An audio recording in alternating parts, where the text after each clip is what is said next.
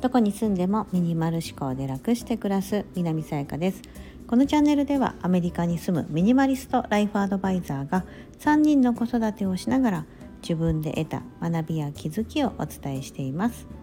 今日は100日間チャレンジ3日目。収納減らしました。というテーマでお話をします。はい、えー、1個前はですね洗剤減らしましたということで3日前ぐらいですかね。はい。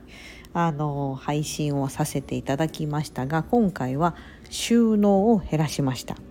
うん、具体的にどっかと言いますと,、えーと、クローゼットの中にあるクローゼットの中にまたさらに収納ケースを入れてるんですけどもその収納ケース3段 ,3 段分のあるね収納ケースがあるんですがそれをごそっとなくしました。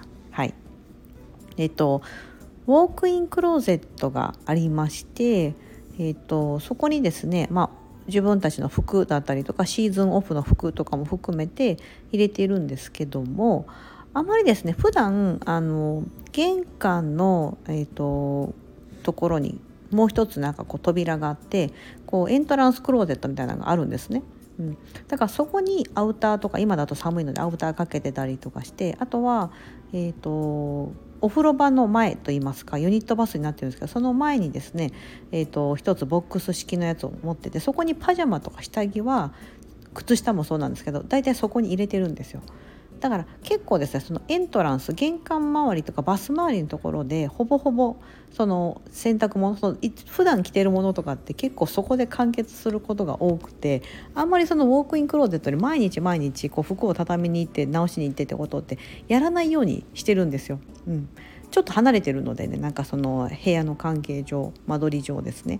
なんですけどまあとは言ってもシーズンオフの服とかってそこに置いてたり家族全員の分って考えると、まあ、それなりの量はあるかなと思ってるんですが私の服をですね特にシーズンオフの服とかってめちゃめちゃ減らしたんです。特に2022年去年ですかね。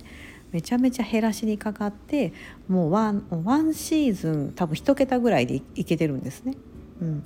なのでですねあのその関係もあってもともと持ってた収納ケースの結構こう中身がスカスカの状態のものがあったんですよ。それでちょっと前から目星をつけててこれ収納ケース自体いらないなみたいな感じで思ってまして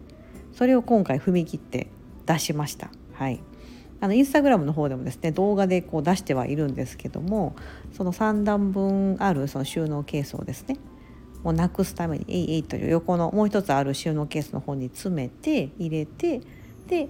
そのケース自体をなくしてしまいました。あのお友達に譲りました。うん。あのなんかちょうど手頃なね感じのケースだったんでいる？みたいな聞いたらあいるいるみたいな感じですぐ引き取り手が見つかったのでお渡しして、うん。で、まあ我が家からはその収納ケース自体がなくなったということです。はい、収納を減らしました。まさにその言葉通りなんですがそのお家が大きかったりとか、まあ、なんだろうそう収納スペースがたくさんあるとかなるとですねこう空いてる空間がもし物がそこまでなかったとしても空いてる空間があるとですね人間ってこう埋めたくなる心理が絶対働くんですよ。うん、なんかほらお弁当ってこうぎゅうぎゅうに詰めるじゃないですか、まあ、あれはそのお弁当の中に、まあ、できればコンパクトで持ち運ぶのもコンパクトででその中にこう入れてでその持ち運ぶとやっぱり揺れたりとかするのでそうそうするとおかずとかこうぐしゃぐしゃってなるのでたくさんこう詰めてぎゅうぎゅうに詰めてる方がパッと開けた時も綺麗な状態に保たれてるのでこう小さくて物がギュッと詰まった状態ってお弁当だと思うんですけどあれをなんとなくこう人間としては美しいというか隙間なく埋められてる状態って美しいというかぴったりはまってるっていうのはですねなんかこう心理をくすぐりますよね人間のね、うん、うまく収めておきたいというか。うん、でもそう考えてしまうとですね家の中に物ってあとあとお家が大きければ置けちゃうからとか、うん、置いてたら別にその支障がないというか、うん、風になってくるとどんどんどんどん物は増えていく一方になるかなと思うんです。うん、ですのでそのいくらスペースがあってもそこに私はなんかこうそこでこう、まあ、まだ置けてるしなみたいな感覚を今かなりこうなくしていってるところなんですよね。うん、もうあの基準は使ってるか使ってないかとかの基準なんですよ。うん、でうちで行けばそのウォークインクローゼットの中っていうのはあまりその立ち入らないというか毎日毎日あの必ず掃除とかするんでこう掃除機部員でかけるため毎日入りはするんですけどそんなに物がこう出し入れしてたりとか、うん、するかってそうでもないんですよね。うん、あそれはそのエントランスにクローゼットがあるとかバスルームのところにそのそういうふうにこうあんまりそこのウォークインクローゼットに行かなくていいようにしてるそういうシステムにしてるからではあるんですけども、うん、だったらなんかそこのスペースというのはですね別にそんな無理に、うん、そのたくさん収納できるように置いとかなくてもいいなっていうふうになって、まあ、そのケース自体をなくしてしまいました今回は。はいまた一つ物が減った状態になります。この間は洗剤ですね。うん。まあ、洗剤もすぐに減らしたわけじゃなくてこう実験的にこうやってきてあ、まあ、そろそろこれなら皆さんにご報告できるかなっていう段階に入ったのでお伝えしたんですけどもマジックソープを使ってるっていうね。はい、で今回はま収納ケースをガサッと一粒なくしました。もう一個私目星つけてるの実はあるんですよ。だからねあのインスタグラムの方では第1弾にしといたんですけど収納のもう一つです。エントランスクローゼットの中にも同じようなタイプのやつ1個入れてるんですけどそれもいけんじゃないかなっていうふうにちょっと思ってるんですね。うん、それも結構中身はまあうん。スカスカとまではいかないんですけどなんかもうちょっと詰めたらうまいこと入れればいけるかなみたいな感じに思っていたりその収納ケース自体がですね日本で買ったものだったんです。日本で買って使ってたやつそのまま持ってきてシンガポールでも使ってて、まあ、アメリカでも使ってるようなケースなんですよ。確かねなんか日本のホームズっていうホームセンターありますよね。そこで買った気がするんです。うん、